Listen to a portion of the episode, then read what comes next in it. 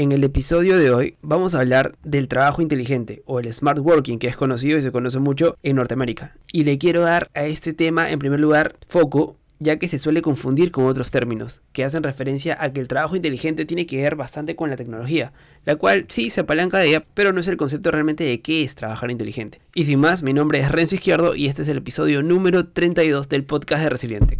Empezamos. Bienvenido a Resiliente, el podcast donde hablamos de tecnología, negocios y cultura digital. Además, te damos a conocer las mejores técnicas habilidades, tips y herramientas que podrás aprovechar y aplicarlas en tu camino emprendedor.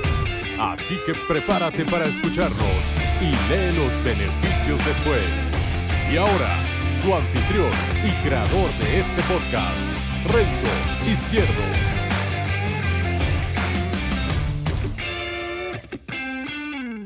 Hola y bienvenidos al primer episodio del 2021 del podcast de Resilientec, el número 32 desde que empezamos ya este proyecto. Espero que hayas pasado unas bonitas fiestas y empieces este nuevo año con todo.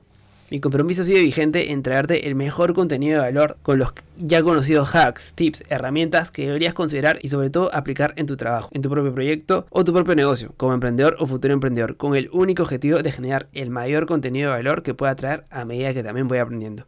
Es un ganar-ganar, créeme, y lo hago con mucho gusto. Y ya sabes que antes de comenzar con el episodio de hoy, déjame recordarte que te apuntes a mi lista de correos para así compartirte el mayor contenido de valor para que puedas sumarte, como notas de cada episodio, interesantes artículos de tecnología, negocios, emprendimiento, reflexiones y diferentes temas que iré sumando, así como también avisarte cada vez que subo un episodio del podcast. Así que ya sabes, suscríbete a mi lista en resilientech.com slash suscríbete, déjame tu nombre, tu mail y estaremos en contacto.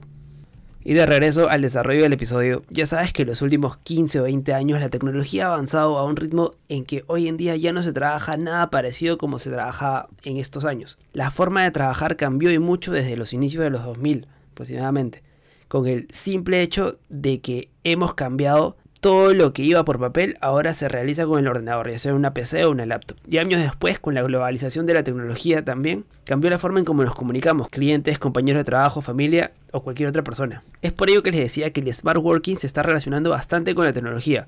Pero quiero demostrarles que no es así. Quiero demostrarles qué es el trabajo inteligente y qué no es. Y cómo podemos aplicarlo también a nuestro trabajo.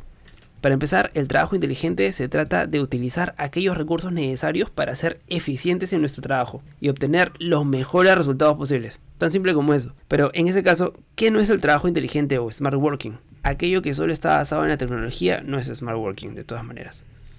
¿Qué pasa? Pues bueno, al final el término smart en inglés se ha utilizado bastante relacionado con, con este término de smart TV o smart cities, smartwatch y por supuesto smartphone. En el momento que ponemos la palabra smart en inglés, este término de todas maneras lo relacionamos mucho con la tecnología. Pero el término no depende de los avances tecnológicos, sino el término smart working depende de nosotros porque como les decía, se trata de hacer un uso eficaz de los recursos. Algunos recursos los hacemos eficaces gracias a la tecnología, sí, pero algunos otros no van a ser así.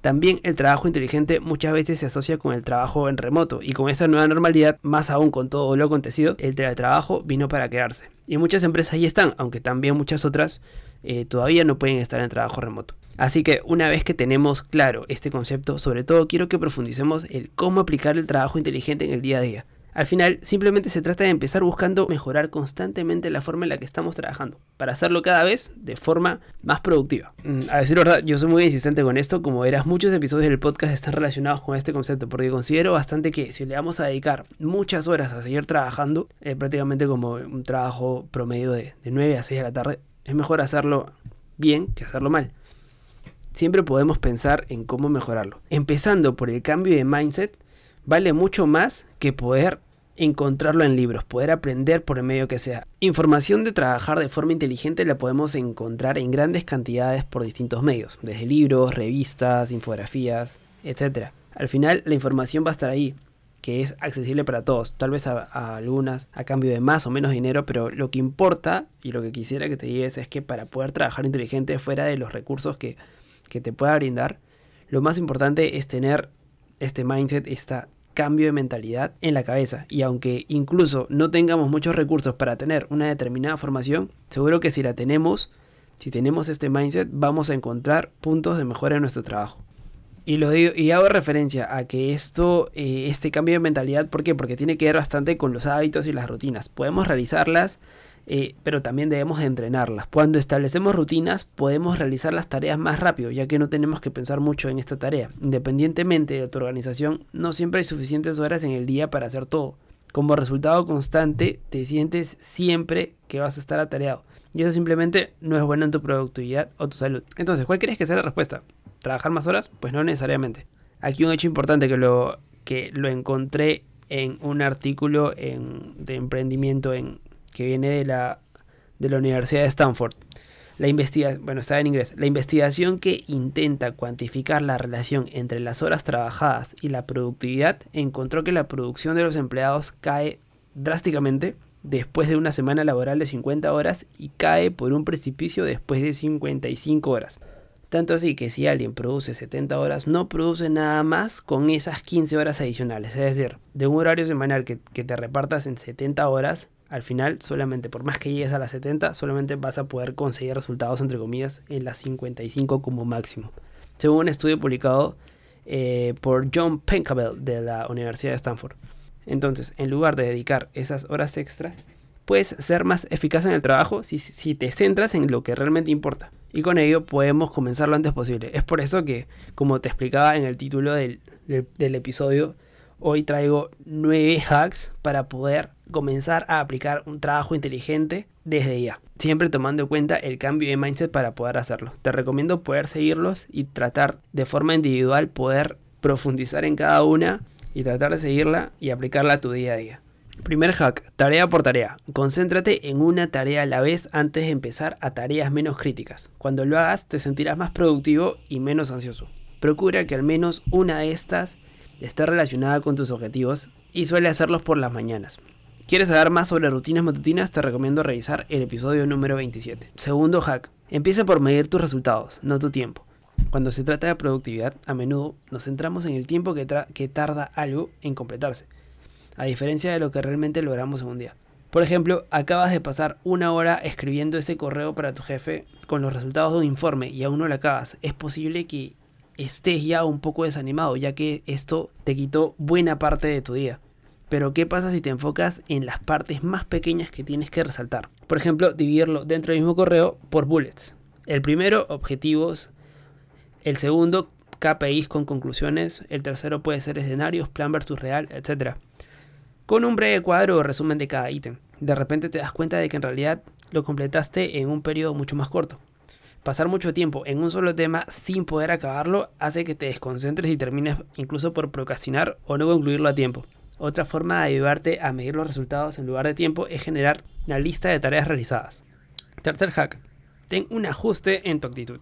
Sabemos que las personas con una buena actitud son las que toman la iniciativa siempre que pueden. Tratan de ayudar voluntariamente a las personas que los necesitan, ya sean eh, colegas, amigos, familiares. Toman un relevo también cada vez que eh, alguien está o indispuesto o enfermo y se aseguran de que puedan cumplir también un buen trabajo haciéndolo. Pero esto no sucede de la noche a la mañana, como te digo. Así que empieza por un ajuste dentro de la actitud porque sabes que es lo correcto. Cuarto hack, no olvides de comunicarte con los demás. Independientemente si eres autónomo, emprendedor o también o empleado, habrá ocasiones en las que tendrás que trabajar con otros. Como tal, debemos fortalecer las habilidades de comunicación y sobre todo colaboración. Cuando lo hagas, eliminarás la repetición de trabajos innecesarios también y la pérdida de tiempo para solucionar cualquier malentendido o también una mala comunicación.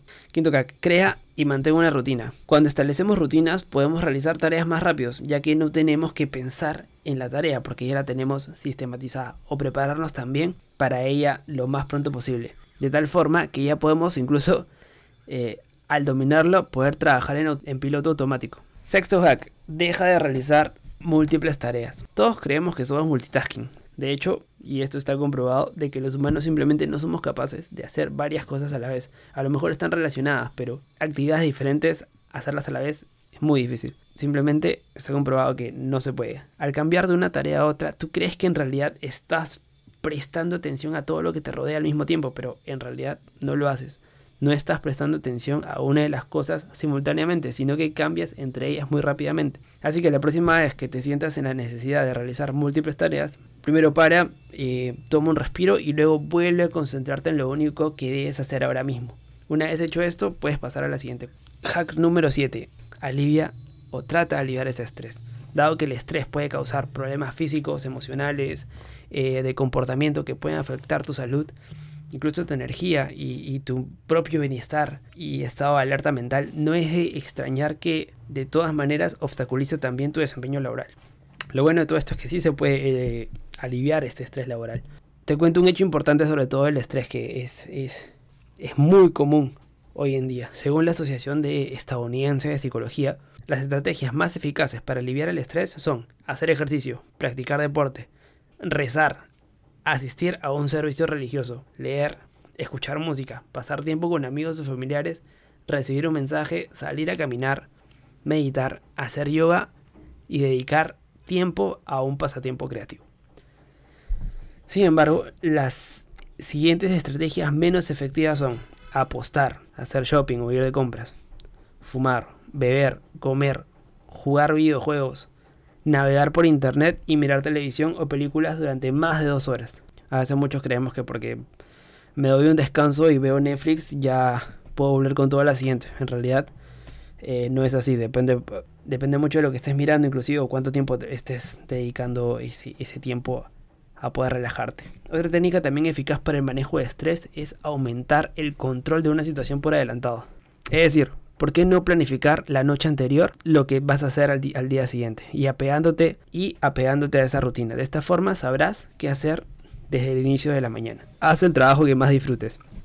No todo el mundo tiene privilegio de hacer lo que, lo que ama, ¿no? Para poder ganarse la vida. Incluso si estás trabajando en tu propio negocio, emprendimiento que tanto querías, todavía hay tareas que no te gustan hacer o que no te van a gustar hacer. En todos lados ocurre eso.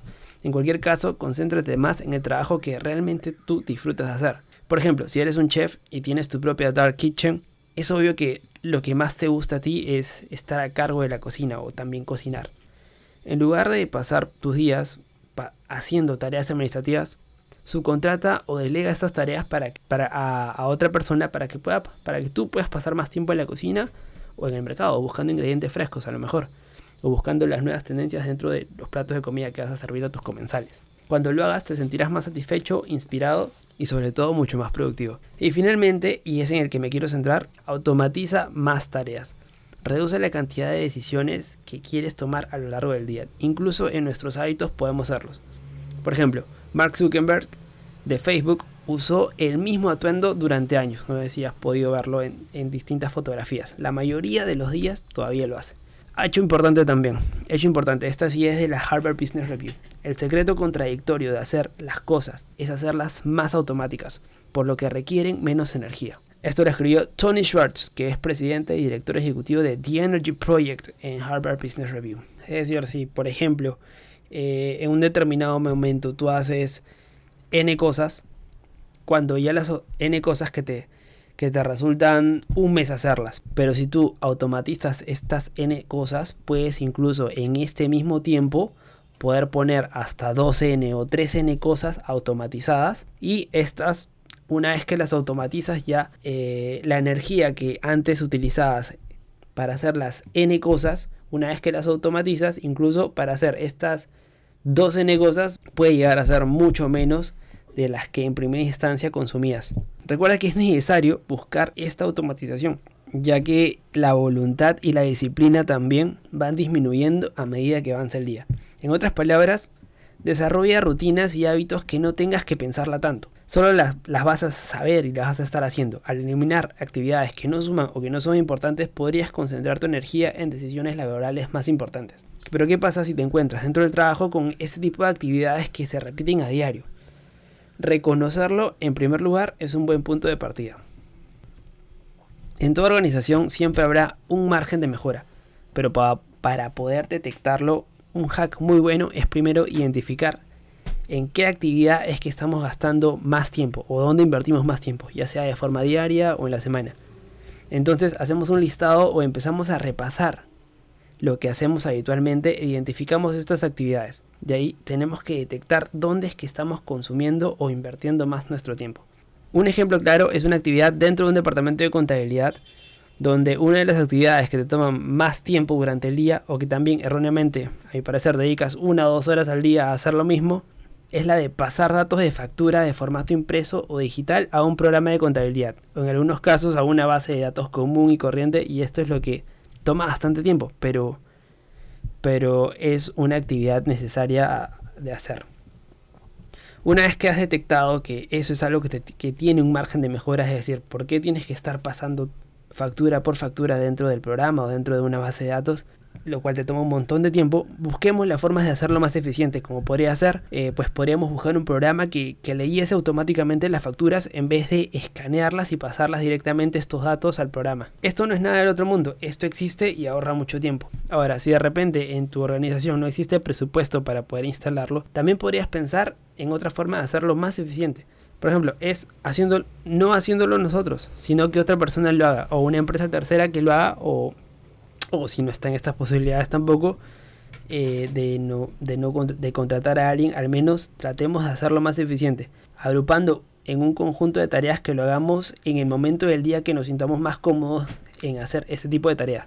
Y no estar metiendo una factura en una hora y en la tarde meto otra y por la noche también eh, cojo y algo otras, porque al final es todo un lío. Porque por más que pensemos que nos estamos repartiendo las horas de un trabajo engorroso, realmente no es así.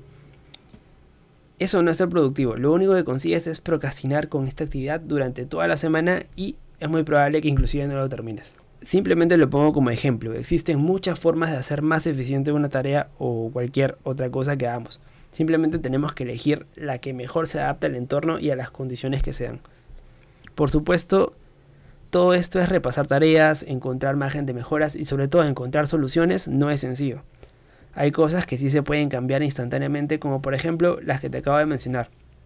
En cambio hay otras que requieren más tiempo y que requieren incluso igual una investigación y buscar eh, qué programa encaja más o, o, cuál integración en el programa actual de contabilidad de la empresa, etcétera, etcétera.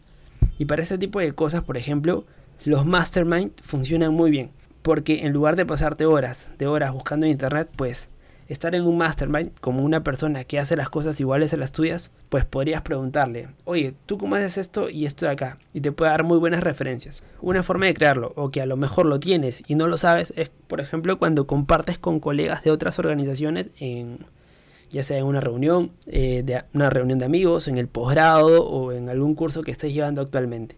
No siempre puede darse el caso, pero sí que es cierto que ayuda muchísimo, sobre todo cuando comparten funciones similares. Hay muchas tareas que se hacen mucho en común en distintas organizaciones. Por ende, hay muchas tareas que uno les hace mejor, mejores las cosas que el otro y te puede explicar cómo hacerlo y cómo integrarlo en tu vida. Sin la necesidad de tener que buscar en internet, leer un libro o, meterte a hacer cosas para resolverlo. Ese tipo de cosas podrían funcionar así y simplemente hacerlas más rápido. Entonces es imprescindible para todo esto tener la voluntad de revisar todos los procesos para poder mejorarlos. De lo contrario, lo que acabo de mencionar simplemente no, no va a valer de nada. Escuchar el podcast es una muy buena forma de empezar. Quienes quieran quedarse ocupados porque hacen las cosas como las hacen, pues está bien, sigan igual y ya está. Pero sé que si escuchas este podcast es porque quieres cambiarlo. Y es una muy buena forma de empezar para mejorar. Escuchar el podcast está muy bien, pero les recomiendo también empezar a tomar acción cuanto antes. Al final, el trabajo inteligente es esa forma de estar buscando constantemente cómo hacer lo mismo de mejor manera y tener mejores resultados. Al final, el trabajo inteligente, esa forma estar buscando constantemente cómo hacer lo mismo de mejor manera y tener mejores resultados, es lo que hace que haya gente que tiene una capacidad extraordinaria de sacarle el partido al día, simplemente porque trabaja de forma inteligente. Para terminar, en las notas del programa te dejo un par de episodios relacionados con este tema de forma directa o indirecta que forman parte del trabajo inteligente que he seleccionado. Porque al final la gran mayoría de los episodios de este podcast está relacionado también con el trabajo inteligente, el trabajo eficiente, con la productividad y sacar el máximo rendimiento de nosotros mismos y de los demás, de, nuestro, de nuestros equipos, de las personas que tenemos alrededor, para tener mejores resultados. Así que te invito a que si te gusta este episodio, los escuches también sobre todo los pongas en práctica, que es lo más interesante. Y con esto te invito a pensar qué puntos de mejora hay en tu trabajo, qué estás haciendo que se pueda automatizar. Hay cosas que actualmente las haces manualmente que se pueden automatizar. Pues de ser así, veamos cómo hacerlo. Dale la vuelta y verás que encontrarás más de una forma de poder sacar estas tareas adelante. Y con esto llegamos a lo último del episodio de hoy. Muchas gracias y te quedaste hasta aquí. No olvides de seguirnos en Spotify y si nos estás escuchando desde Apple Podcast, regálame 5 estrellas y una breve reseña que me ayudará y mucho para que pueda llegar a más personas. Y no te olvides también de pasar por la web de resilientech.com, donde encontrarás las notas de este episodio y también podrás escucharlo desde ahí y ver mis artículos relacionados en emprendimiento, negocios y tecnología. Suscríbete a mi lista de correos para que no pierdas las actualizaciones de lo que acabo de mencionar. Y nada, gracias una vez más y no olvides de aprender a ser feliz con lo que tienes mientras consigues todo lo que quieres. Nos vemos en el siguiente episodio. Chau chau. Gracias por escuchar el podcast de Resiliente. Visítanos en nuestras redes y también la web a www.resiliente.com. Te esperamos.